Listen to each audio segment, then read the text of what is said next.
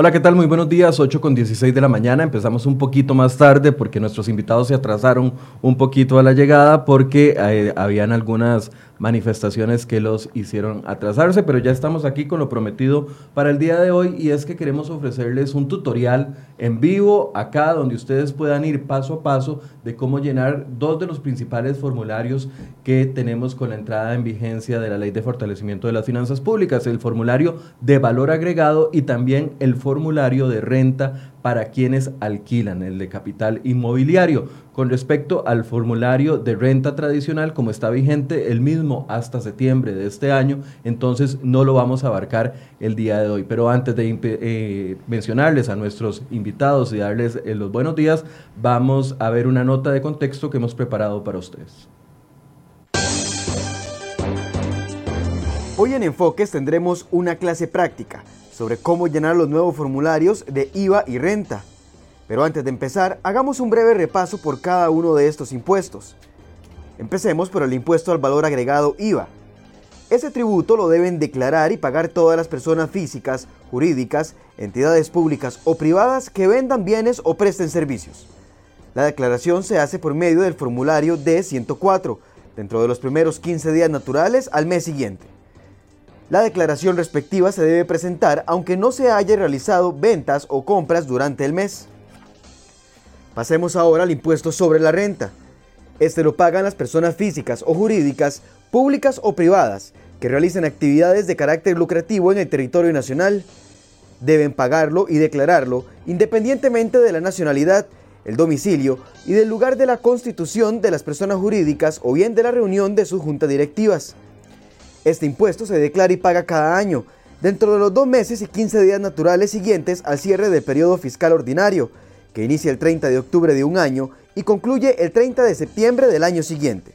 Mientras que los contribuyentes del impuesto rentas de capital, ganancias y pérdidas son todas las personas físicas y jurídicas, colectivas sin personalidad jurídica, fondos de inversión y similares, que capten recursos del mercado de valores, obtengan rentas grabadas, ganancias o pérdidas devengadas del periodo fiscal.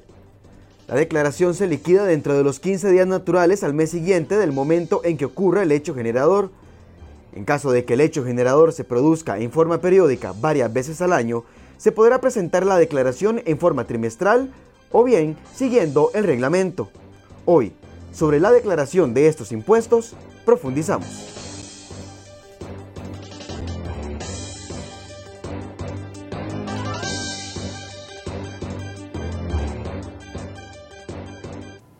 No se extraña si hoy nos está viendo en formato horizontal y no vertical. Hemos preparado la pantalla de esta forma para que usted pueda ver cada uno de los pasos del formulario y ir, e ir formulando sus preguntas. Ahora sí, saludo a doña Silvia González y a don David Bermena, ambos gerentes de impuestos de la firma Grant Thornton, que hoy nos van a ayudar con esta asesoría en vivo. Doña Silvia, buenos días, gracias por acompañarnos. Gracias eh, y muchas gracias también por la invitación y esperemos que hoy todos aprendamos, ¿verdad? Todos aprendamos. Don David, buenos días, gracias por estar acá. Muy buenos días. Este, la idea es esa, que todos podamos aprender, aprender a ayudarles a todos para que podamos por lo menos introducir el tema relacionado con el llenado de los formularios, ¿verdad? que, adelante. que va a ser la primera vez que lo vamos a presentar en este formato a partir de, del próximo 15 de agosto, que es cuando vence la fecha de la primera Eso es lo que le iba a decir. El 15 de agosto ya los que están declarando IVA, renta o renta de capitales deberían de estar utilizando estos formatos. Es correcto. El mes de julio, que es el primer mes que se va a declarar, esta declaración, el plazo vence en los primeros 15 días del mes siguiente. Okay. Tal vez para aclarar, en cuanto al IVA, este mes, en julio, bueno, ayer 15 teníamos chance para presentar la última declaración de impuestos sobre las ventas bajo el formato anterior. anterior. Y ahora, el 15 de agosto, hay que presentar ya la de julio con respecto al, formato de valor agregado, que es bastante grande. Sí, correcto. ese es el formulario 104.2, el de impuesto de valor agregado, y el 104-1 es el de impuestos sobre las ventas, que no va a desaparecer todavía. ¿Por qué? Porque eh, tendrían que estar o mantenerse en los formularios porque todavía los contribuyentes que declaraban impuestos sobre las ventas podrían eh, tener algo pendiente, alguna situación que rectificar, y entonces tendría que estar abierto por lo menos por el periodo de prescripción, que son cuatro años, para que pueda el contribuyente tener acceso a esa información este, dentro, digamos, de las declaraciones viejas. Ok, empecemos de una vez ya con el D104, la declaración jurada del impuesto agregado. Le voy a pedir a mi compañero que nos ponga en full pantalla el formulario y lo vamos a ir viendo paso a paso para que ustedes vayan formulando sus preguntas. Si tienen preguntas con respecto a los formularios o a las casillas o si no hemos sido claros en alguno de los puntos, puede escribirnos directamente ahí automáticamente desde su correo electrónico un correo a enfoques.com con la pregunta específica y se la tratamos de contestar en vivo. Y si no, también en la transmisión puede ir dejando sus comentarios y preguntas y nuestros compañeros de acá de producción van a ir pasándolas para irlas respondiendo. Vamos a empezar. ¿Qué estamos viendo en pantalla, doña Silvia? Ah, eh, el formulario D104, este es completamente nuevo. Sí, D104-2, como mencionábamos. Este es el impuesto de valor agregado y este lo vamos a accesar en, bajo el portal que conocemos como ATV que es la Administración Tributaria Digital, que obviamente vamos a accesar después de haber incluido pues, nuestros datos personales, la clave y una especie de token que se nos solicita para poderlo accesar. Ahí vamos a entrar a las declaraciones y vamos a poner, eh, nos va eh, a, dar un llenado y posiblemente ya en esta, en esta, cuando lo aperturamos, en esta etapa ya vamos a tener como información básica. Donde dice periodo, ya vamos a poner que sería 07 eh, 2019. Julio 2019. Exactamente ya la cédula y el nombre del contribuyente va a aparecer ahí de forma automática y, este, y bueno, dice rectificativa, eso solamente sería un clic en ese 05 en caso de que yo ya quiera rectificar una declaración vieja, pero eso más bien sería para futuro. Para la primera declaración ya no tendríamos que accesar de... Porque no existe una anterior, no, se tiene que rectificar todavía. Eso es muy importante. Esa casilla de rectificativa lo que significa es que cuando yo necesito corregir algo en la declaración porque la presenté mal, Debo volver a presentar la declaración, marcar esa casilla poniendo el formulario anterior que había completado y la última declaración que yo presento es la que queda como definitiva de cara al fisco. Si alguien tiene que hacer una declaración por el mes de junio, tiene que hacerla todavía sobre el D104, eh, que es el de eh, ventas. El de ventas. Bueno, que eso venció el día de ayer. Exacto. Ah, bueno, venció el día de ayer, ok, perfecto. Incluso también importante con el tema de las rectificativas, pensando en esta primera declaración y que podríamos tener algún error o alguna omisión a la hora de hacerlo, porque todos estamos aprendiendo, ¿verdad? Eh, hay una, una, ley que salió publicada la, la, semana pasada de moratoria, que, no, que si bien podemos presentar la declaración, que eso no es, es una obligación que no se nos está eh, perdonando y teniendo que pagar, si yo tuviera que rectificar y hay una diferencia de impuestos posterior, en estos primeros tres meses el Estado me está perdonando intereses y sanciones y moratoria por, digamos, rectificar o por alguna diferencia en, impuestos o en información en la declaración. Bajo el entendido de que presento la declaración. Exacto. Ok, listo. Entonces esas primeras cuatro casillas, bueno, son bastante fáciles. Periodo, cédula, rectificativa que no aplica para este primer llenado y nombre o razón social de la compañía. Que eso todo, como le digo, va a quedar como de forma automática. Ok. Ahí pasamos ya a un segundo punto que dice ventas del periodo. Tal vez antes, antes es importante indicar que esta declaración, a diferencia de la anterior, uno tiene que ir llenándola por tipo de actividad económica que tenga el contribuyente. ¿Eso qué quiere decir? Que es sumamente importante que los contribuyentes verifiquen en el registro único tributario del contribuyente, en la página de Hacienda, cuáles son las actividades que yo tengo inscritas ante la administración tributaria. ¿Por qué eso es importante? Porque por cada una de esas actividades económicas yo tengo que presentar la información dentro de este formulario. Yo, si yo tengo que ir completando esta información para cada tipo de actividad económica. Si yo desarrollo alguna actividad económica que no está inscrita en el tributación, lo primero que tengo que hacer es ingresar al registro único tributario e inscribir esa actividad para poder incluir la información correspondiente a la misma. Es decir, si yo me dedico, si soy dentista, entonces tengo que basar toda la declaración en mi actividad específica. En ese caso, digamos, son servicios de salud prestados por un profesional liberal. Pero si ese mismo profesional, además... ¿Da charlas? Eh, por ejemplo, da capacitaciones, eh, ¿verdad? Otro tipo de servicios profesionales o tiene otro negocio que a través de su misma sociedad también presta algún, algún otro tipo de servicio, cada una de esas actividades tiene que estar inscrita, cada una de esas actividades tiene un código de actividad y ese código de actividad es el que yo tengo que incluir para ir completando la información cada o sea, cada código tiene que completar toda esta información que ah. vamos a ver. Pero es un solo formulario. Es un, solo, formulario. Que me dedique a varias actividades. El, el, sistema lo que va a hacer es consolidar la información de las diferentes actividades que yo tengo. Pero sí tengo que llenar o completar las casillas por cada actividad porque va a tener un tratamiento fiscal distinto. Okay. Como digamos el ejemplo que estábamos hablando del, del, médico, que va a tener, por ejemplo, una tarifa reducida de un 4% y tiene algunas limitaciones de crédito, y por otro lado presta charlas que van a estar al 2%. Entonces van a, va a tener compras diferentes eh, y va a tener obviamente cobros o ingresos de las, digamos, de las dos naturalezas y las, bajo las dos actividades. Entonces tiene que hacer como un llenado primero de la parte de servicios de salud, pero en el mismo formulario ahora le doy segunda actividad entonces, ahora voy a hacer un llenado por el tema de, digamos, de las capacitaciones y charlas. Entonces, al final todo se consolida y es un solo formulario, pero yo sí tengo que guiar al sistema para que me lo complemente, digamos, por, por actividad económica. Ok. Dice don, eh, aquí ya nos estaban escribiendo, dice don Alex Villarreal que cómo podemos explicar la declaración de IVA para alquileres. Espérese un ratito, don Alex, y en unos minutos, cuando salgamos de este primer formulario, le vamos a explicar con mucho gusto, con el formulario en pantalla, el segundo formulario que es el de renta de capitales o el que usted habla de eh, el tema de alquileres. Entonces aquí vamos ya a esta sección que dice ventas del periodo, total de ventas sujetas, exentas y no sujetas, y vienen varias opciones de sí o no primero. ¿Qué pasa cuando yo marco sí o no? Bueno, lo primero es, eh, obviamente, si marco sí es porque yo tengo ventas. En ese mes tengo ventas porque podría ser de que yo esté inscrito y no tenga ningún tipo de ventas. Si yo marco no en esa casilla, quiere decir que esa, o sea, esos datos van a ir en cero. Pero como tengo la obligación de presentar la declaración, vamos a suponer, ¿cuál es ese ejemplo? De una persona que está inscrita como contribuyente y durante el mes de julio no tuvo ninguna actividad. Un profesional liberal que durante el mes de julio no hizo absolutamente nada, no emitió ni una sola factura, tiene que meterse ahí y marcar no. Si marca sí, entonces se le despliega un, menú distinto, ya con más datos a solicitar. Si marca sí, entonces lo que va a suceder es que él tiene que comenzar a completar cuáles van a ser sus ventas. Esas ventas se van a dividir en tres grupos, básicamente. Uno es el de ventas sujetas, que son las ventas que van a estar grabadas con el impuesto. El otro apartado es el de ventas exentas y el tercero el de ventas no sujetas. Entonces, el primero, que es ventas sujetas, ¿qué es lo que nos va a desplegar la declaración en esa, en esa casilla? Nos va a decir cuáles son las ventas que nosotros tuvimos a las diferentes tarifas de impuesto que existen para los diferentes conceptos. Entonces, por ejemplo, ahí vamos a ver que si yo me meto en ventas sujetas, vamos a encontrar una casilla para reportar ventas de bienes y servicios afectos al 1%, por ejemplo. Ventas de bienes y servicios afectos al 2%.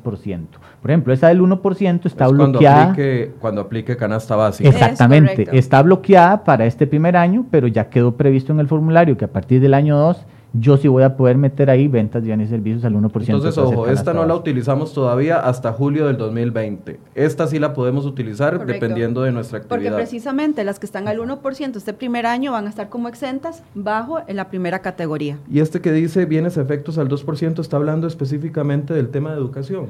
Eh, sí, correcto. Y también para cuando se vende eh, las, las, las, universidades eh, públicas y también pueden comprar al 2%, entonces ahí también estamos todos como proveedores. Entonces, nosotros que prestamos, digamos, servicios tributarios, si nos contrata, por ejemplo, una universidad pública o una de sus fundaciones, nosotros vamos a tener que facturarles al 2% por la condición especial que les está dando la ley. Okay. Después bien, en, específicamente en la del 2%, ahí tenemos que reportar, si nosotros vendemos medicamentos, materias primas o insumos para producir esos medicamentos, vamos a meterlo ahí. Materias primas, eh, vamos a vender eh, todo lo que son seguros personales que van a estar grabados a la tarifa del 2% y también ventas que se hagan instituciones estatales de educación superior. Aquí vienen otras opciones, 13%, 8%, 4%. El de uno ya sabemos que no, ah, no aplica por este primer año. ¿Qué significan estos otros tres? En el caso del 4%, por ejemplo, ahí es las empresas que se dedican a vender boletos y pasajes aéreos, que son los que están grabados al 4%. Los servicios de salud privados, que van a estar al 4%, se tienen que reportar en ese apartado. También la parte de los servicios, cuando estemos en el año 2, los servicios de ingeniería, arquitectura y topografía y construcción de obra civil, cuando esa tarifa pase del 0 al 4%. También vamos a tener los servicios turísticos que también tienen una tarifa escalonada, que el primer año está en cero, en el segundo año vamos a usar esta, esta casilla para el 4% para esos servicios turísticos. Y este, también la va a utilizar todas aquellas empresas que estén inscritas en la actividad de bienes reciclables y reutilizables, que van a estar también con una tarifa escalonada. ¿En 13% aplica para todos los servicios con pleno o algunos tipos de bienes que ya tenían, eh, que pasaron de impuesto de venta a nada más cambiaron el nombre de valor agregado? El, 13% es la tarifa general y es más bien donde va a estar la mayoría de, contribuyentes. Más bien las tarifas del 4, del 2, del 1 que hemos visto son las excepciones, incluso las que están allí afectas al 8%, corresponde a esta tarifa eh, progresiva que estaba mencionando Fernando que el primer año va a estar al 4, pero el segundo al 8, que es como una, una ventaja que les está dando la ley mediante transitorios para irla subiendo poco a poco. Entonces son casillas que ahorita no vamos a ocupar hasta un segundo o tercer año. Ok, pasamos, bueno, eso ya es toda la casilla, después viene otro apartado que dice bienes y servicios afectos al 4%. ¿De qué estamos hablando ahí? Los del afectos al 4% son los que te mencionaba ahora, que son ah, los boletos aéreos, los servicios de salud privado, los de servicios de ingeniería, arquitectura, todo lo que tiene que ver con el área de construcción que, que tiene tarifas escalonadas, servicios turísticos y los del reciclaje. Esos son los que van en el apartado del 4. Precisamente eh, la forma en que se va desplegando eh, cuando vamos poniendo que sí a las casillas que necesitamos llenar, nos va a ir desplegando como este tipo de, ya de, claro, para, para, más detalle, ¿verdad? Ya entendí, no era solo en el primer cuadrito donde se ve lo del 2%, sino en ese cuadrito solo metemos lo del 2%, en el cuadro siguiente metemos lo que es al 4%, en el cuadro siguiente que baja es el 13%, donde ustedes explicaban casi que todos los demás eh, bienes y después viene eh, las totalidades. Alguien me preguntó aquí y no quiero dejarlo pasar, dice Cintia Sáenz, las aerolíneas no entregan facturas, ¿cómo se va a presentar? Las aerolíneas tienen que entregar facturas, ¿cierto? Sí, señor. Efectivamente, cualquier aerolínea que, que, que, esté, digamos, vendiendo en Costa Rica tiquetes debería dar facturas o un comprobante que cumpla con los requisitos.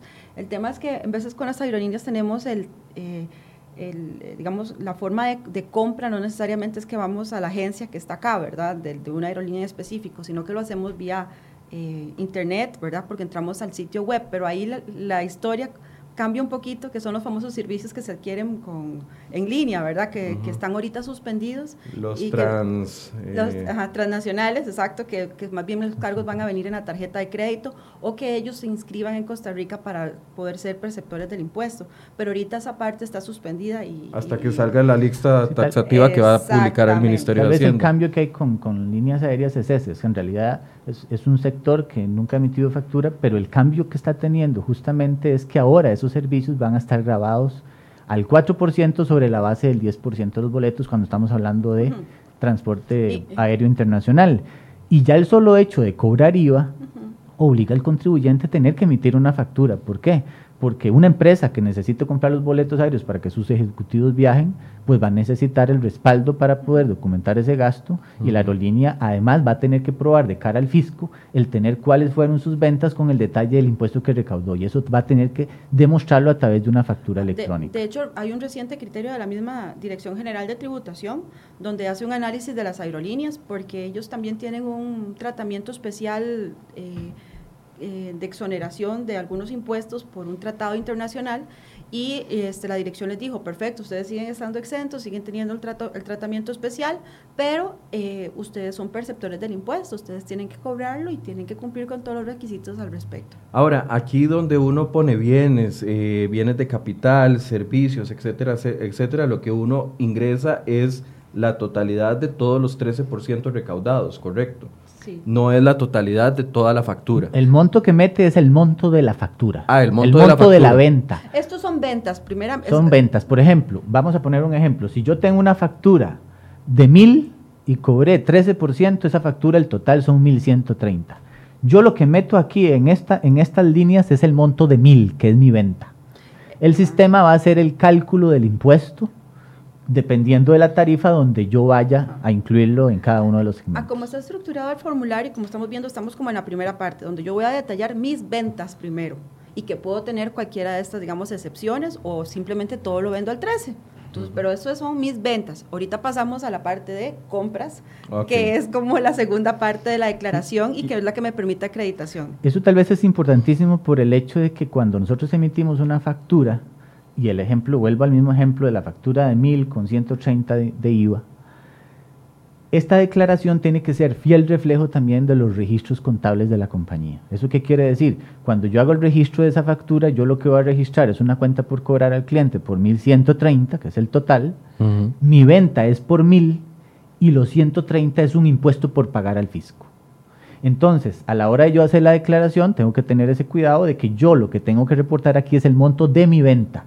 Porque el impuesto es lo que precisamente el sistema de manera automática va a calcular cuando yo le meto ese monto de mil. Entonces hago toda la sumatoria de todas las facturas que gestioné durante el mes y meto ahí el dato eh, completo. Exactamente. Las ventas que hice por 13, las ventas que hice por 4, las ventas que hice por 2, por eso tengo que irlas separando. Pero completo sin el impuesto. Y aquí es donde llegamos a esto, completo pero sin el impuesto. Y aquí es donde llegamos a eso que eh, va calculando el mismo sistema. Exacto, él mismo va a tomar las bases que son las bases para calcular el 13, el 4, el 2, el 1 cuando lo tengamos, o exento, para efectos de poder estimar los, los, los impuestos de valor agregado que tendría por ventas. Ok, perfecto. Y aquí nos encontramos otro cuadrito después de ese cuadro de, de rubros a incluir en la base imponible que dicen otros eh, tres puntos, devoluciones a proveedores, servicios adquiridos desde el exterior y también incrementos a la a la base imponible por recaudación a nivel mayorista. ¿De qué estamos hablando en este cuadro en específico? En, este caso, lo que, lo que se va a incluir ahí, esos tres componentes, uno son todas aquellas ventas para quienes, ven, para quienes vendan, por ejemplo, productos que están grabados a nivel de fábrica. Eh, por ejemplo, la producción de cerveza. La venta de vehículos que se graba el IVA a nivel de aduanas son, son productos que la administración ha, genera, ha, creado un método, una metodología de cobro del impuesto que nosotros no lo vemos, porque está a, la primera, al primer eslabón de la cadena, ya sea cuando lo importo o cuando lo fabrico. Entonces, ahí lo venden con el impuesto incluido. Usted nunca ha visto, digamos, la factura de un vehículo donde diga cuánto es el impuesto de ventas. ¿Por qué? Porque ya está dentro de su costo. Pero para quien la fabrica y quien le importa, sí tiene que, es el que está pagando por toda la cadena el impuesto de valor agregado. Entonces, ahí es donde tenemos que identificarlo. Dice Jazz Gómez, ¿qué pasa con los servicios que están en la zona gris? Como, y ella pone de ejemplo, como transporte o flete para el sector de construcción. ¿Se incluye el IVA? Vamos a ver, el servicio de transporte va a estar dentro de la venta de servicios grabados al 13%. Entonces no está en zona gris, está al 13%. Está clarísimo. Eh, en el sector construcción solamente tiene que ver con los servicios de ingeniería, topografía, arquitectura y construcción de obra civil que son los que tienen la base escalonada, digamos, a, meses o dependiendo de cuándo se, se firmó, no, se visó el, plano del proyecto. Exactamente. Ok, y por otro lado, dice Fabio eh, Campos Guerrero, un profesional de nutrición que imparte el curso de manipulación de alimentos avalado por el INA cobra 2% por, por impartir ese curso. Eh, porque como es educación...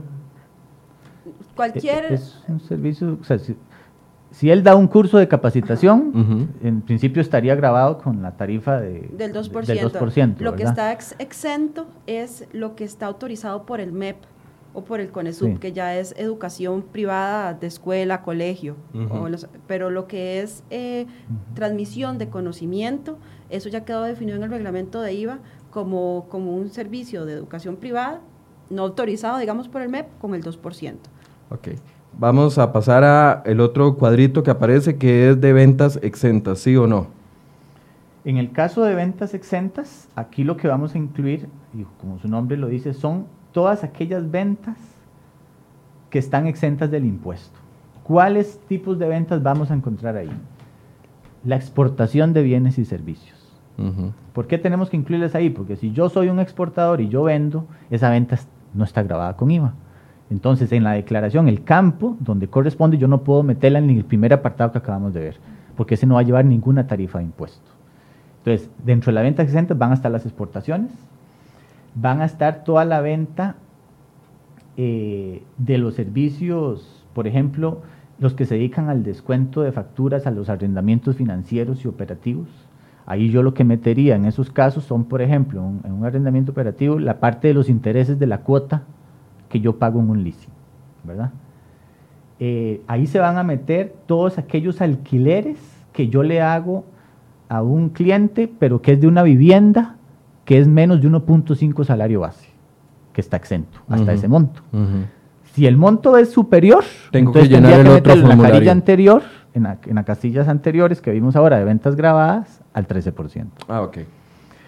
Otros que meteríamos ahí son la venta de servicios públicos si yo vendo energía eléctrica, siempre y cuando el consumo no sea mayor a 280 kilovatios.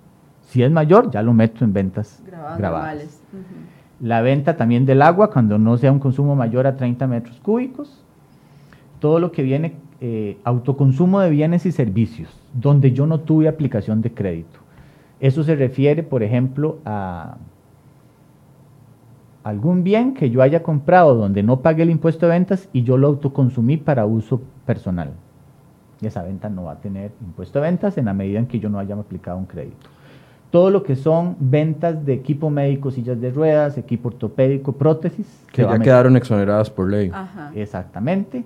Todo lo que son ventas y servicios a instituciones públicas y privadas exentas. Este primer año, de aquí al 31 de diciembre, todas esas ventas van a estar exentas a partir del 1 de enero del 2020, ya entidades públicas y el Estado se les va a cobrar el 13, entonces solamente de aquí a final de diciembre se van a meter esas ventas en ese apartado. En alguna parte de esta sección debo de incluir el código del exportador en el caso de los exportadores que están exonerados de cierto impuesto para lo que es eh, el traslado de sus mercaderías a puertos, etcétera, etcétera. ¿E-, ¿Es aquí donde va eso o todavía eso no va? ¿Serían ventas exentas? Eso se incluye en la factura que yo emito. ah, en, el formulario no. No. no. En el formulario no. Ese código para ese tipo de, exoneraciones, de cuando yo tengo que venderle a alguien que mi venta está grabada, pero se lo tengo que vender a un exportador, pero es el caso, por ejemplo, de que yo vendo un insumo que está grabado al 13%, pero mi cliente es un exportador, ese código yo lo meto en mi factura. Pero yo a la hora de venderlo lo vendo como una venta exenta. Leticia Sara nos está preguntando, buenos días, ¿dónde consigo el formulario para imprimirlo? Es que en ATV aún no me deja entrar y quiero tener el formulario. Aquí lo que no estamos haciendo una reproducción de ATV porque si no tendríamos que mostrar datos personales o eh, empresariales. Entonces lo que hicimos fue tener aquí una versión en Word para poder ir explicándolo. Pero si ella lo quiere... De hecho, vamos a ver, eh, si ella quisiera ver en detalle esto, eh, hay una resolución que emitió tributación que es la 36-2019 que justamente es la, resolución donde se establece todo el procedimiento el instructivo y el instructivo para el llenado del formulario de 104. Es una resolución que trae un anexo que es bastante extenso, que es parte de lo que estamos viendo en este momento, pero ahí ella puede ver cada uno de los detalles de las casillas que va a componer esa declaración. Alguien pregunta, no sé si tendrán la respuesta y si no la tienen podemos hacer la consulta a Hacienda y, y eventualmente publicaríamos una nota al respecto.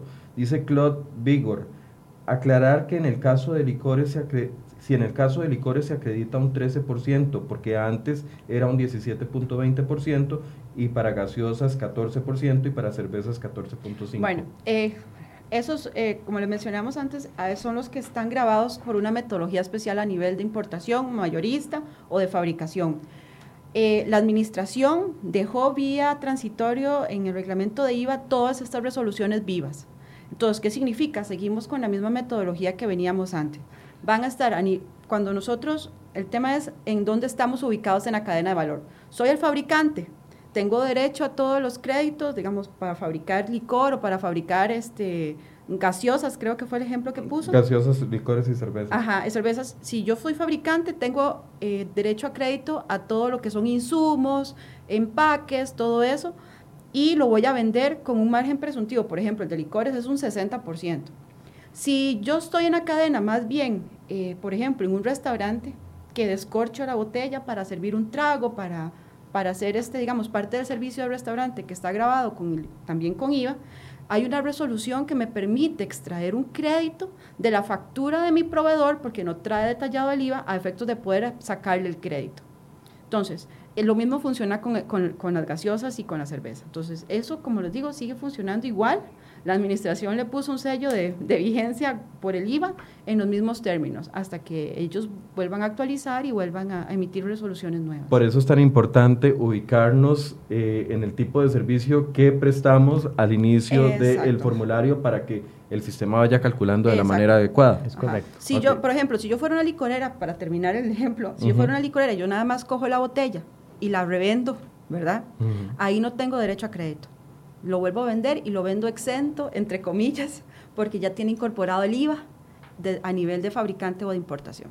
Pero si yo lleno bien los formularios, no tengo que preocuparme por esos, esos eh, temas porque el mismo cálculo lo va sacando el formulario. Eh, sí, correcto. Pero sí tengo que saber si lo, si lo comercializo o si lo incorporo como, cost, como, como parte, digamos, del servicio que presto grabado, por ejemplo. Eso sí es muy importante a la hora de, de completar la declaración. Ok. Eh, para toda esta parte que hablábamos también eh, aplica el llenado de los montos eh, completos, ¿verdad? Montos sin el impuesto. Sin el impuesto, completos sin el impuesto. Exacto. Ok, aquí viene otra sección donde dice, bueno, eh, eh, me parece que es la misma, ¿verdad? Sí, estamos en la misma apartada de ventas exentas. En el mismo detalle. Lo que, pasa es que son 35 puntos diferentes de exención que tiene la ley, entonces vienen 35 casillas diferentes que llenar. Que son los capítulos 8 y 9 de la ley, donde vienen toda la explicación Exactamente. de las exenciones. Exactamente. De hecho, en, en esa resolución que les comentaba, la 36-2019, para ciertas casillas, inclusive ahí, la misma norma nos dice cuáles incisos del artículo 8, por ejemplo, que son las ventas exentas de la ley, son los que se incluyen ahí. Por ejemplo, en la que hablaba de servicios prestados a nivel local, que nada más dice eso en la casilla, eh, están metidos todo lo que eran, por ejemplo, las primas de seguro de sobrevivencia que están exentas, eh, están, por ejemplo, eh, las comisiones pagadas a los operadores de pensiones que también están exentas, las ventas que se le hacen a la Cruz Roja costarricense, eh, al cuerpo de bomberos, o sea, una serie de, de, ítems que están dentro de la propia ley como exentos que nos dicen en el, en el enunciado cuál, dónde, en qué casilla tengo que incluirlas. Hay varias preguntas al respecto de esta sección. Por ejemplo, Olman Arguedas dice, ejemplo de pago del agua, no lo cobran si no cobran el impuesto, asumo, sino si gasta más de, menos de 30 metros cúbicos, pero la factura tiene otros elementos o cobran el 13% por el total de la factura. En esos casos, ¿qué sucede? Por ejemplo, si yo, o sea, no sé, es la municipalidad que me vende a mí los servicios de agua y yo consumo menos de la cantidad establecida, ese rubro no lleva IVA. Entonces la municipalidad tiene que meter la parte de la venta de agua que no me cobró IVA en esa, en esa casilla. La parte de lo que sí cobró IVA en las casillas que vimos al inicio. Y si me cobra otro tipo de servicios grabados al 13, van las casillas grabadas al 13. Es decir, una misma factura puede ser que me lleve a mí a utilizar tres casillas diferentes para declarar cada una de las líneas de esa factura porque tienen tratamientos diferentes. Pero eso lo manejan empresas específicas, como las, las que se, las de electrificación en el caso de electrificación, o las asadas, o, eh, e, eso en el caso de agua. O sea, no, no tenemos que como usuarios preocuparnos por ese... como usuarios no. Y si la factura incluye otros impuestos, por ejemplo municipales, que en el mismo de la municipalidad incluye algunos otros rubros, los impuestos no tendrían IVA. Por ser cargas de otro tipo. Dice Lucas Guival, para los alquileres a una entidad del gobierno, el código que ellos brindan solamente se agrega a la factura, ya que por ser gobierno están exentos. Mm, mientras al, 30 de diciembre de este año. De este año es que van a estar exentos. Ok, y sí, el código está en la factura, en el formulario usted no se tiene que preocupar por ingresar ningún código. Otra pregunta, Graciela Quesada, en el caso de compras al régimen simplificado, ¿es obligatorio hacer la factura de compra para que el gasto sea deducible? Correcto. Correcto. Sí, señora. Eso hemos abordado bastante. Eh, vamos, a vamos a seguir avanzando. Viene viene, bueno, ahí vienen todas las partes del capítulo 8 de la... En esa parte, en esa parte que tienes en pantalla es de la pregunta que nos hacías anteriormente a las ventas autorizadas sin impuesto. Aquí no se mete el código, pero ve que aquí está detallado cuáles son las ventas que yo tengo que incluir autorizadas sin impuesto, porque esa autorización la dio la Dirección General de Hacienda, la Dirección General de Tributación. Si hay una exoneración por ley especial, por ejemplo, eso se refiere a las ventas que haría eh, a una empresa de zona franca otra vez, si yo marco sí, entonces se me van a desplegar otras, otras opciones a rellenar o no. No, esas que estamos viendo ahí. Estas. Esas son ventas autorizadas sin impuesto. Entonces, si yo le vendo, por ejemplo, yo vendo, no sé, mobiliario y equipo, está grabado al 13%, pero mi cliente es una empresa en zona franca. Entonces yo no le tengo que cobrar el impuesto. Esa venta entonces va a ser exenta. ¿Dónde la tengo que incluir? En ese caso, como la exoneración es por una ley especial que tiene ese cliente mío, entonces yo voy a incluir esa, esa venta en la línea que dice ventas exoneradas por ley especial. Ok. Por ejemplo. Por ejemplo, sí, aquí veo lo de los topógrafos, etcétera, etcétera. Ahí está, por ejemplo. Es importante irlo llenando casi que con manuales en mano, porque definitivamente hay que ir conociendo, familiarizándose con las diferentes escalas y, En este primer año... La plantilla del formulario está hecha para todos. Entonces puede ser que muchas cosas solamente demos no, no, no, no, y seguimos porque no nos, no nos compete, ¿verdad? Como contribuyentes. Sí, correcto. En este primer año, esa casilla de servicios de ingeniería, arquitectura y topografía es la que se va a llenar de aquí al 30 de junio del 2020, porque son ventas exentas que van a estar exentas siempre y cuando tengamos el tema del sello del CEFI antes del 30 de septiembre. Por último, vemos ventas no sujetas, que lo que veo es al servicios de la Caja de Costarricense del Seguro Social, a corporaciones municipales y otras no sujetas. Eso también está en el artículo 9.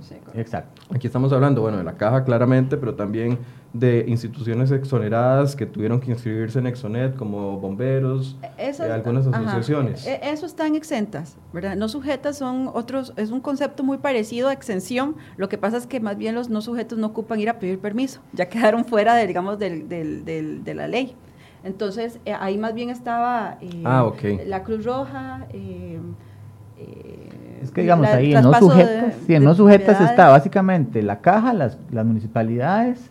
Si yo vendo un bien inmueble que esté sujeto a impuesto de traspaso, por ejemplo, esa, esa, venta iría como no sujeta. Eh, ok, pasemos a la sección de compras del periodo para que ya casi vamos a pasar al de rentas de alquileres, que mucha gente nos está preguntando. Ese otro formulario es un poquito más pequeño. Pero eh, compras del periodo, otra vez nos topamos con dos opciones. Ahí tenemos compras con derecho a crédito fiscal y sin derecho a crédito fiscal. ¿Cómo diferenciamos eso? Vea, esa parte es súper importante y sobre todo creo que de la parte del IVA, digamos, desde el punto de vista técnico es la más compleja. Porque el contribuyente cuando va a completar esta declaración tiene que tener claro, en primer lugar, o sea, para algunos casos puede ser muy sencillo. Si todas mis ventas están grabadas al 13%, yo puedo tener compras de todo tipo. Puedo tener compras porque yo compré canasta básica exenta, pude haber comprado boletos aéreos al 4% que ocupaba para mi compañía y venta de bienes y servicios que compré al 13%. Entonces yo puedo tener compras asociadas a mi negocio a diferentes tarifas y yo necesito saber si esas compras me dan derecho a crédito o no me dan derecho a crédito. Tal vez un ejemplo de eso es, eh, por ejemplo, los servicios médicos que solo pueden cobrar el, el 4%, pero ellos pagan el 13%. Ahí se les hace un... Y tienen que asumir el resto del porcentaje, no, puede, no pueden deducir la totalidad. Exactamente. Entonces, en estos casos, en las compras con derecho a crédito, son todas aquellas compras que me dan a mi derecho a crédito porque mis ventas están grabadas, ¿verdad? Obviamente, si, si yo tengo, por ejemplo, el caso específico es un ejemplo es exportaciones. Exportaciones es una venta exenta por lo que acabamos de ver. Pero la ley me da, me otorga a mí el derecho al crédito fiscal. Entonces, si yo hago una compra de una materia prima que se va a utilizar en el proceso de una venta de exportación, yo voy a pagar un 13% que voy a tener que meterlo como una compra que me va a dar derecho a crédito, pero la venta asociada a esa compra está exenta. Y es ahí donde comenzamos nosotros a hacer ese análisis, porque en la parte de compra sí tenemos que lograr identificar cuáles están asociadas con cuáles ventas. Ahora estoy entendiendo mucho la recomendación que eh, siempre pregunta la gente, bueno, necesito un contador para todo esto. Y algunos siempre que les han preguntado dicen, no necesariamente, pero sería bueno que por lo menos la primera vez, porque también esto obliga a muchas personas, no es solo el llenado del formulario, es que tenga respaldo en la contabilidad de la empresa y si no tenemos una contabilidad adecuada va a costar un poco. Y de ahí entonces el tema del inicio, porque tengo que escoger la actividad económica cuando voy a llenar las casillas de ventas y de, y de créditos, porque ahí es donde voy a comenzar a poder tener diferencias o algunas limitaciones de crédito, porque muchas cosas voy a llevarlas al costo y otras sí voy a tener crédito pleno. ¿Qué significa crédito pleno? Que ahí no tengo que hacer distinción. Acredito contra todo lo que compro, ¿verdad? Entonces es por o sea, Puedo deducir en la totalidad de lo que yo cobro como bien. Exacto, pero entonces ahí es donde sí tenemos que tener esa lógica y esa, digamos, vinculación para poder saber si estoy declarando de forma correcta o no, o si me estoy aprovechando más o me estoy, más bien no estoy aprovechando algo de lo que sí tengo derecho. Ok, en, eh, bueno, ya ahí ponemos si son compras con derecho a crédito eh, fiscal o sin derecho y se nos despliega ya toda esta eh, serie de cuadros que también viene con las afectaciones dependiendo del, del, tipo de impuesto que se cobra. Sí, en ese caso ahí eh, por ejemplo, con las compras con derecho a crédito, ahí vamos a separar todo lo que son compras de bienes y servicios locales que se hayan utilizado para ventas, operaciones sujetas al impuesto. Estamos hablando de esta primera línea. De esa primera línea, que van a ser bienes, de todo tipo de bienes, bienes de capital, que generalmente se refiere como activos fijos, y todos los servicios. Y luego viene el otro apartado que tiene que ver con la parte no de compras locales, sino de importaciones de bienes y servicios, o sea, adquiridos a proveedores del exterior que estoy utilizando en mi actividad. Que es este segundo cuadrito que, ven aquí abajo. Exactamente. Entonces ahí ya tengo que separar entre compras a, proveedores locales y compras a proveedores del exterior. ¿Verdad? después, viene el apartado de compras sin derecho a crédito fiscal. En ese apartado nosotros también vamos a ver que vamos a tener tanto la compra de bienes y servicios que van a estar exentos que yo compre un servicio que no está grabado y por lo tanto yo no tengo derecho a crédito. ¿verdad? Entonces, eso mucho va a depender también a la hora de llenar. Cuando yo tenga la factura de compra, yo me voy a dar cuenta si ese servicio me cobraron un 13 o si no me cobraron o me cobraron una tarifa reducida. Entonces yo voy a poder identificar con la factura en qué casilla yo puedo eh, meter esa compra. Obviamente, en este caso, si no trae impuesto, irían en las compras sin derecho a crédito fiscal. Todo esto es de lo mismo que acabamos de hablar. Todo es, el desglose, es la forma en que se tiene que ir desglosando paso a paso. Por ejemplo, ahí vienen, ven, compras sin derecho a crédito. Perdón, perdón, perdón, es que se me, se, me desacomodó. Ya, compras sin derecho a crédito, hablamos de venta de bienes y servicios exentos bienes y servicios no sujetos. Estamos aquí para la gente que nos está viendo. Exactamente, bienes y servicios no sujetos, que son los que están en el artículo 9 de la ley del IVA. Cada vez que yo compre un tipo de esos bienes o servicios que no están sujetos, los incluyo aquí. O por ejemplo, que yo compre, haga compras de bienes o servicios locales importados que no tengan absolutamente nada que ver con una operación. No sé, que, que el socio de una compañía le esté incluyendo gastos personales que los incluye como gastos en la compañía. Bueno, eso no le otorgan derecho a crédito y el gasto no es deducible. Aquí en la misma declaración está previsto campo para que inclusive yo meta ese tipo de compras. Ok. Después viene bienes y servicios no relacionados directamente con la actividad. Exactamente, son esas. Ah, son esas de las que estábamos hablando. Exacto. Y compras autorizadas sin impuesto, órdenes especiales. Exacto, eso es cuando yo voy a hacer una compra y yo tengo una autorización de la Dirección de, Hacienda de tributación o por una ley especial, yo estoy autorizado sin impuestos. Entonces. ¿quién va a meter esto? Una empresa de zona franca que le compró un servicio profesional a un cliente. Por ejemplo, que nosotros le facturemos a una empresa de zona franca. Nosotros tendríamos que venderle sin IVA nuestros servicios. Ellos, para ellos es una compra. Esa compra autorizada sin impuestos por una ley especial. Entonces ellos lo meten aquí como compra. Yo lo habría metido como una venta mi cliente lo mete como una compra, pero ambos la metemos como, como una venta, eh, en este caso autorizada por ley especial, sin que y, llevaría, y aquí aplica el, mismo principio de antes de meter los montos completos sin el impuesto Exactamente igual. Funciona igual para las compras. Lo que yo meto es el monto de la compra sin el impuesto. Y al final el sistema lo que me va a dar es todos los eh, IVAs pagados versus todos los IVAs recaudados y la diferencia que es lo que me corresponde pagar. Exactamente. Exactamente. Algo que, y bueno, y ya en el formulario aquí no lo vemos porque estos cálculos ya los va a hacer el sistema. Por ejemplo, nuestra responsabilidad es completar estas casillas que hemos visto con la información de las ventas y las compras.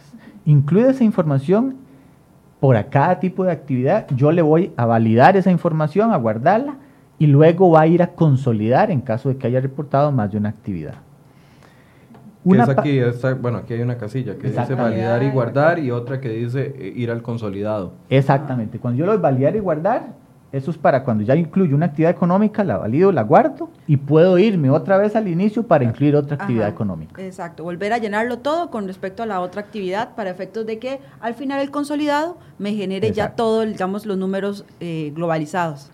Por ejemplo, el ejemplo del médico, que vende servicios médicos y además cobra alquileres de los consultorios a otros colegas. Entonces él tiene dos actividades, servicios médicos, llena todo esto con sus compras y ventas y servicios de alquileres.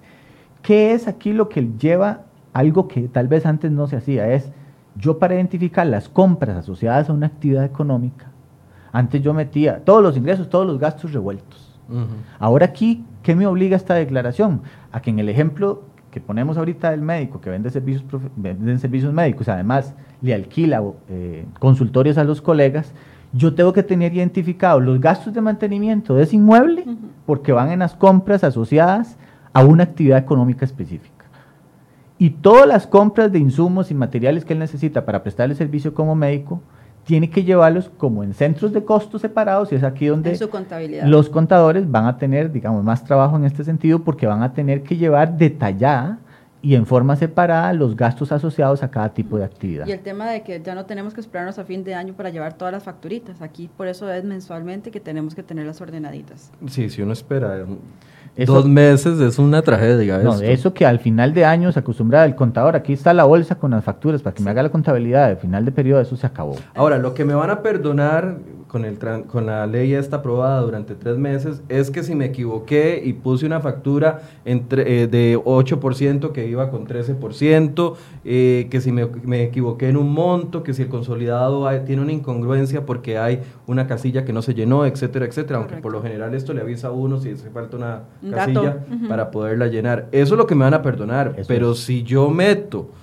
un dato de una factura erróneo, a propósito para buscar bajar o, cambiar, ahí sí me estoy comiendo de hecho, la un norma problema grande. La norma lo establece que son, digamos, tipos de errores involuntarios porque no puedo, o sea, mira, lo metí en una casilla que no era. O lo metí en actividad que no era. O en actividad que no era.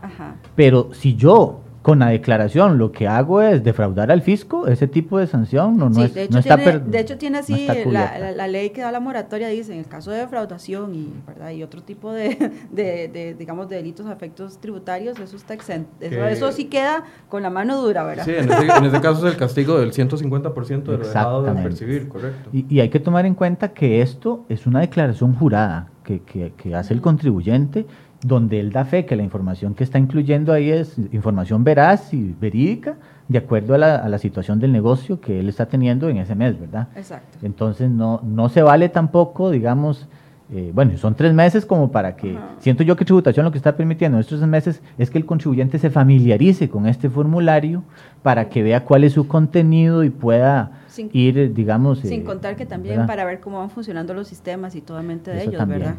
Dice Car Castro, eh, bueno, es una consulta, ¿qué pasa con las personas que no usan internet porque no tienen dinero para internet o celular inteligente o simplemente porque no saben usarlo y no les gusta, ¿cómo hacen para rellenar el formulario? Bueno, la, administración, exacto, la tecnología ahora está en boca de todos, ¿verdad? Pero también la administración tiene eh, eh, cubículos con, con, computadora y con internet para que los contribuyentes puedan ir ahí y tener acceso a la tecnología a efectos de hacer sus declaraciones si fuera, digamos, un caso así extremo. Tendría que ir a buscar la oficina más cercana de tributación y ahí le en el kiosco le van a ayudar a hacer Exacto, el, y hay gente también que le guía. y otra pregunta que decía Marco Vargas, buenos días, las ventas a juntas de educación, ¿en qué casilla se debe completar? Esas son, esas son ventas eh, exentas. Esas son ventas exentas. Sí, correcto. Ok, ahora para la gente que nos está preguntando con respecto al formulario, de renta de capital. ¿Por qué ahorita? Bueno, vamos a pasar, aquí lo voy a hacer el cambio, ahí está. De 125 ya este es un formulario menos eh, extenso, para llamarle correcto. Pero antes de entrar en este, la renta tradicional que se pagaba y, que se paga, eh, los formularios de renta tradicional siguen activos hasta septiembre. El impuesto sobre la renta. Ah, impuesto sobre la renta, sí. Sí, lo que va a suceder con impuesto sobre la renta para quienes tienen periodo ordinario que cierran en septiembre, eh, se mantiene exactamente igual para este año, que declaran con corte a septiembre y el próximo año van a declarar 15 meses, ¿verdad? Sí. Pero es el mismo formulario. O sea, la, declaración de renta como, tal, como tal no sufrió cambio ni modificación con la reforma. tal vez el cambio que se va a tener son eh, en la parte de aquellos que se dediquen a actividad, que eso es lo que vamos a ver ahora más adelante, el, tema de, de, rentas del capital inmobiliario, ellos sí van a tener, digamos que un cambio, si yo me dedico exclusivamente solo a rentas del capital inmobiliario. Es decir, si yo solo me dedico a actividades de alquileres, mi, última, o vamos a ver, mi última declaración de impuestos sobre la renta se hace con corte al 30 de junio y la declaro, ah, tengo tiempo hasta el 15 de diciembre, y a partir de este mes comienzo a declarar mensualmente. Si solo es exclusivamente alquileres, porque ya hay un formulario exclusivo para alquileres, que es este de renta de capital. Si lo combinamos con otra actividad, nuevamente lo de los consultorios con, con, el médico, eso sí va a mi renta ordinaria. Sigo hasta septiembre con la renta ordinaria. Sí, y, y voy a seguir declarando renta anual. Exacto. Esto solamente para quien realiza actividad económica solo de alquileres, que no la revuelve con otra actividad económica. Exactamente. Ok, vamos a este formulario. ¿Quiénes tienen que llenar el D125? El D125, eh, que es rentas del capital inmobiliario, lo tienen que completar únicamente los contribuyentes que se dedican exclusivamente a la actividad de alquileres y nada más. Y de ahí el tema de que verificar que la actividad económica que tenemos inscrita ante la administración tributaria es la correcta para que me permita, digamos, declarar de esta forma. Porque si nos hemos dado cuenta que de pronto aparecí en servicios profesionales y yo antes por servicios profesionales hacía mi factura para el alquiler. Eso ya no se vale. Tengo que ir a inscribirme para arrendamiento de bienes inmuebles o de locales comerciales. Hay actividades específicas para eso. Y el ejemplo de una persona que es asalariada, que trabaja en el día, pero además tiene tres o cuatro apartamentitos en el patio de su casa y lo alquila, tiene que llenar el formulario. Él tiene que llenar el formulario, correcto, porque la parte de lo que es el salario, el patrono le rebaja el impuesto sobre la renta si le corresponde, pero él como persona física tiene que ir a declarar esa actividad exclusiva que lleva a cabo, que es la actividad de alquiler. Ok, entonces este formulario es para las personas que alquilan eh, algún tipo de eh, inmueble.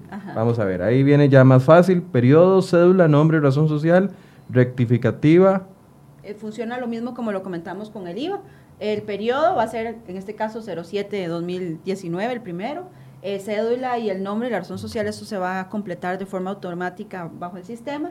Y rectificativa solamente si fuera que fuera a cambiar algún dato más a, más, más, más a futuro, ¿verdad? Aquí como estamos hablando de personas que alquilan, aquí no existe exoneración en el sentido de que no importa si alquilo un apartamento o una casa menor a 669 mil, que es salario y medio, o si vale más que eso. Tengo que reportarlo en todos los casos, aunque esté alquilando. Aunque tenga que pagar cero. 50 mil colones. Exactamente. Aunque, aunque esté alquilando un local en 50 mil, no, un local, una, una casa de habitación en 50 mil colones, tengo que presentarlo. Porque es información que la administración necesita para tener también el cruce del contribuyente, porque si no, sí estaríamos siendo omisos, ¿verdad? Y recordemos que en este, en este, este modelo de declaración de rentas de capital inmobiliario, eh, el contribuyente va a pagar un 15% del 85% del ingreso.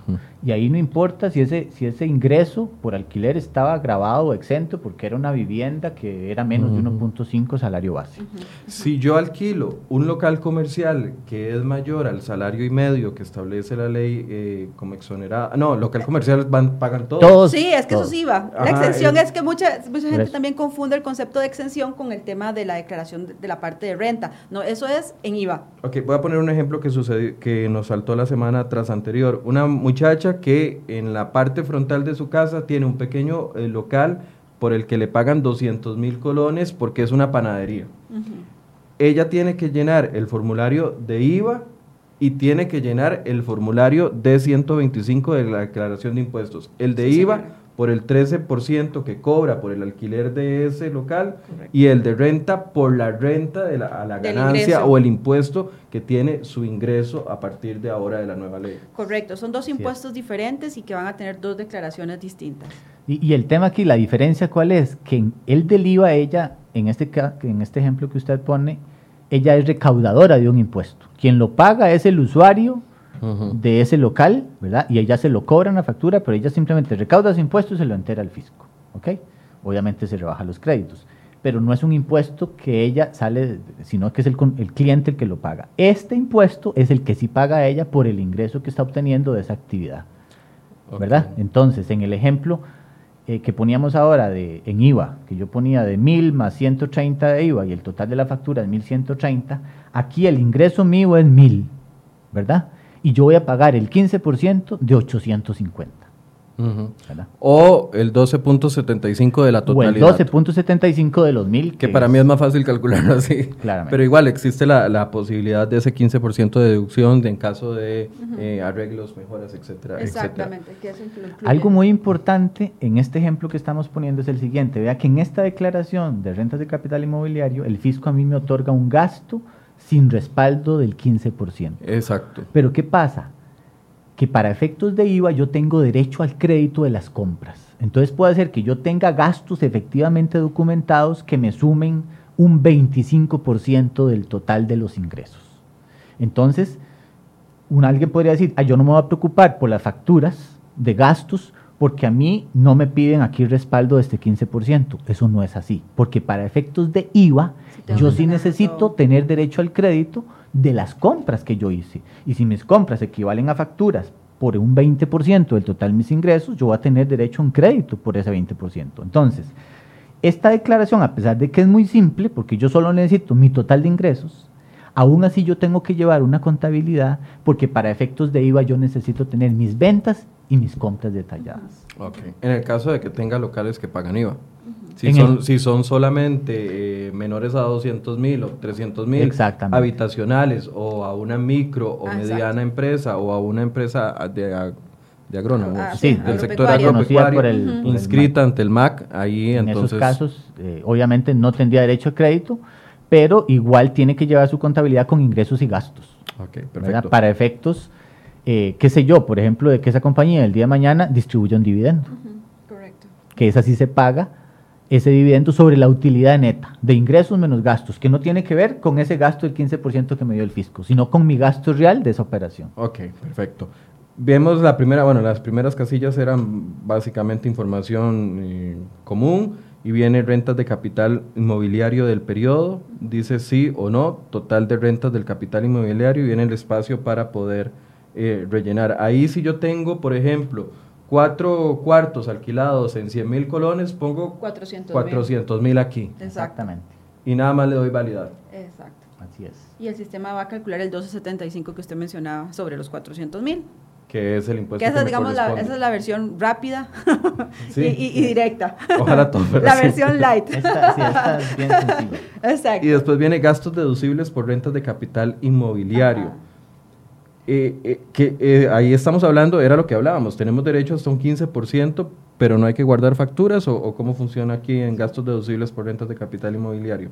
Es lo que les explicaba yo ahora, ese 15% no, no vamos a, o sea, a mí no me van a pedir respaldo de eso, pero para efectos de la contabilidad yo sí lo voy a, necesitar para poderlo contabilizar y llevar el control de cuál es el resultado de mi operación. ¿Qué pasa si un mes no tengo gastos? Digamos, no tuve que darle mantenimiento al, apartamento. Se le va a calcular ese 15% de forma automática. Igual lo puedo, lo puedo rebajar. Claro. Tener la factura de respaldo. Exacto, exacto. De hecho, si usted ve en el, en el, en el formulario que estamos viendo, está en, otro color eh, la casilla, porque ahí es donde se va a calcular automáticamente ese 15%. Exacto. Ok, aquí. Ajá, eso es como el desglose del gasto que el sistema va a calcular, con excepción de los fondos de inversión, que a ellos en vez de un 15%, les están dando un 20%, pero funciona igual. Ok. Exactamente. Determinación de impuesto de renta de capital inmobiliario, renta imponible, del capital inmobiliario, impuesto del periodo. la renta imponible va a ser el 85%, los 850 que dijimos de, de y el, el, impuesto va a ser el, cálculo de ese. Pero esto lo mete, lo, lo actualiza el, sistema automáticamente cuando yo llene esta primera casilla de los de los ingresos totales por renta. Exactamente. Exacto. Nada más es como un tema de verificación que se estén calculando adecuadamente o que las casillas se llenen al momento de, digamos, de presentar la declaración y darle validar. Y ahora viene una última sección que dice liquidación de deuda tributaria. Esto se llena automático, veo que hay dos colores distintos. Sí, en cuando, cuando sí tengo que digitar montos a favor, por ejemplo, solicito compensar con un crédito a favor, por ejemplo, si en, en el caso de IVA estoy generando más créditos a favor, o sea, estoy, no estoy pagando impuestos, pero más bien genero créditos por mis compras. Me sobran créditos. Me queda eh, como eh, platita a favor en, el, eh, eh, en el fisco. Entonces yo puedo utilizarlos para compensar este impuesto. Entonces, si en IVA tengo un saldo a favor de 100 y aquí tengo que pagar 200 de impuestos, yo puedo solicitar compensar 100 y pago solo la diferencia. ¿Durante cuánto tiempo es? Creo que es un periodo de tres meses. No. ¿Cuánto tiempo está válido? Digamos, si yo acumulo... Eh, si yo acumulo, son periodo de prescripción, cuatro años para utilizarlo. Lo que pasa es que... Créditos los créditos. Lo único, ajá, lo único es que en IVA me dicen que yo puedo utilizarlos después de tres meses de haberlos desde su origen, como para que ya estén en el sistema y ya estén validados para efectos de utilizarlos para compensar en otros impuestos. Ok. Pero tengo cuatro años de prescripción. Es decir, que esta casilla la podrían ir rellenando en octubre, en el formulario de octubre. Si he generado créditos del otro lado. Si he generado créditos del otro lado IVA. Solicito compensar crédito a mi favor, eso es lo mismo que hablábamos, y aquí ya viene el, el, validar con donde nos aparecería ya lo que nos toca pagar. Total de la deuda o intereses, si estuviera presentándola hoy 16, pero ahora de, agosto, ya tengo un día de intereses, entonces ahí me va a generar el sistema de los intereses correspondientes. Yo sé que ha sido denso, pero hemos tratado de ir contestando las preguntas. Vamos a responder tres preguntas más. Si quiere mi compañero Federico que nos vuelva a pantalla completa para poder ir eh, dando algunas respuestas de lo que nos ha llegado. Dice Ivette Román, un cliente en Costa Rica contrata un servicio tecnológico a México y lo vende a su cliente en Estados Unidos, ¿cómo se factura ese servicio? ¿Grabado o exento? Es extraterritorial. Sí. Ese, se factura, sería una factura de exportación de servicios y no tendría IVA, pero sí tiene que declararlo como ingreso. Tiene que declararlo como ingreso, pero no con, el IVA incluido. Adalberto Potoy dice, una construcción de obra civil o arquitecto le factura al cliente que tiene un plano registrado en el Colegio Federado y ellos cobran 0% de IVA, pero yo soy transportista y le facturo al constructor o el arquitecto debo cobrar el IVA en 0% o en 13%.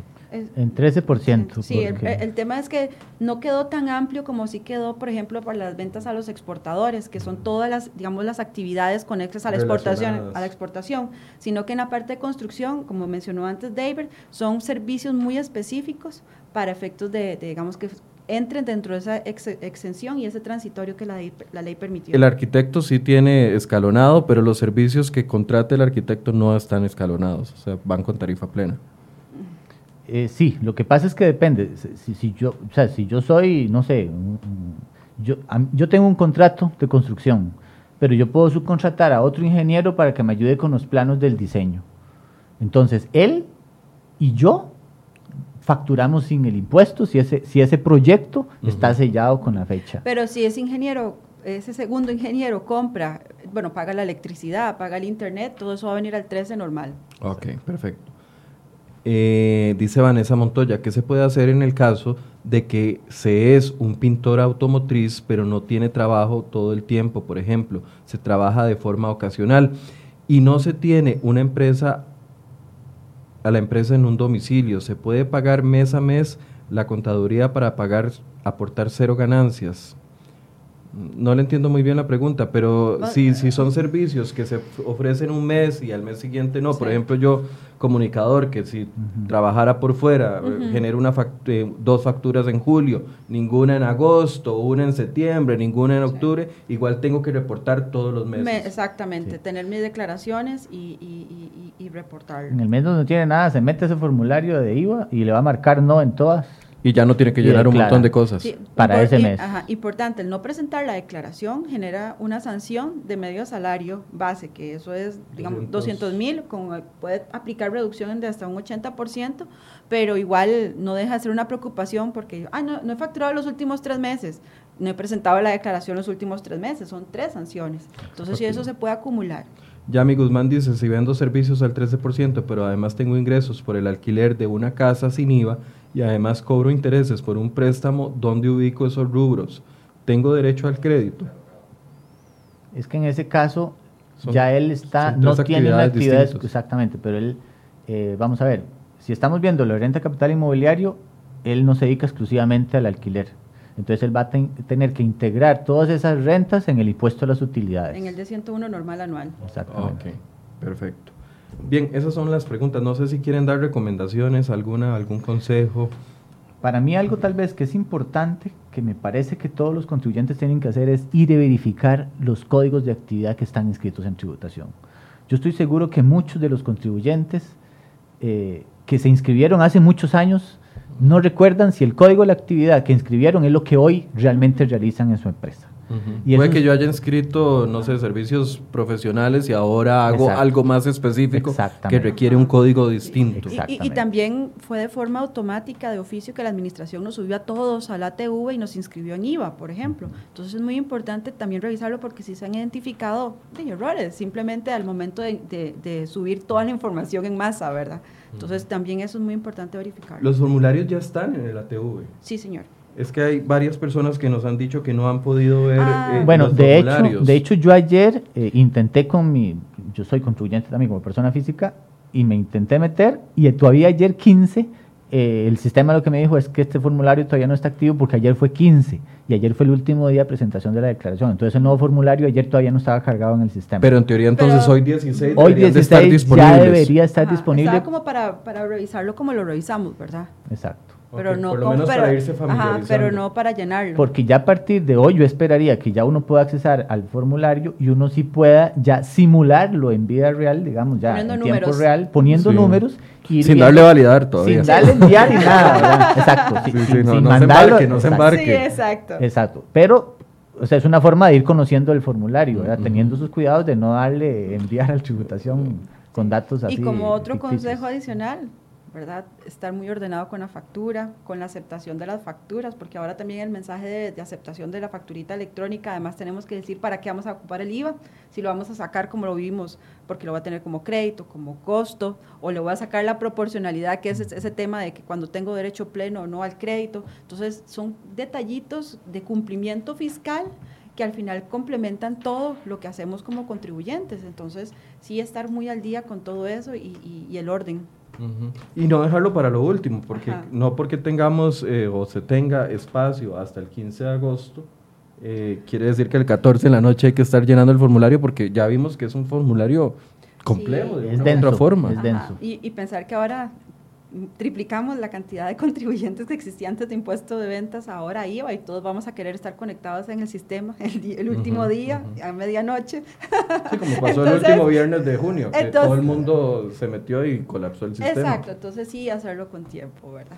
Les agradezco mucho a doña Silvia González y a don David Bermena, de, son gerentes de impuestos de la firma Grant Thornton, que nos han ayudado mucho durante estos... Eh, programas de preguntas y respuestas. Así que muchas gracias a ambos por su compañía. muchas gracias, estamos siempre para ayudar. Bien, y gracias a ustedes por la paciencia. Ojalá que este programa les haya ayudado un poco a familiarizarse con los formularios, sigan los consejos que les están dando y recuerden que en cada dirección de tributación hay un kiosco donde también puede recibir ayuda personalizada para que usted pueda ir familiarizándose y esté preparado lo que tiene que hacer en la ojalá una semana antes del 15 de agosto para que no tenga problemas con el llenado de su formulario.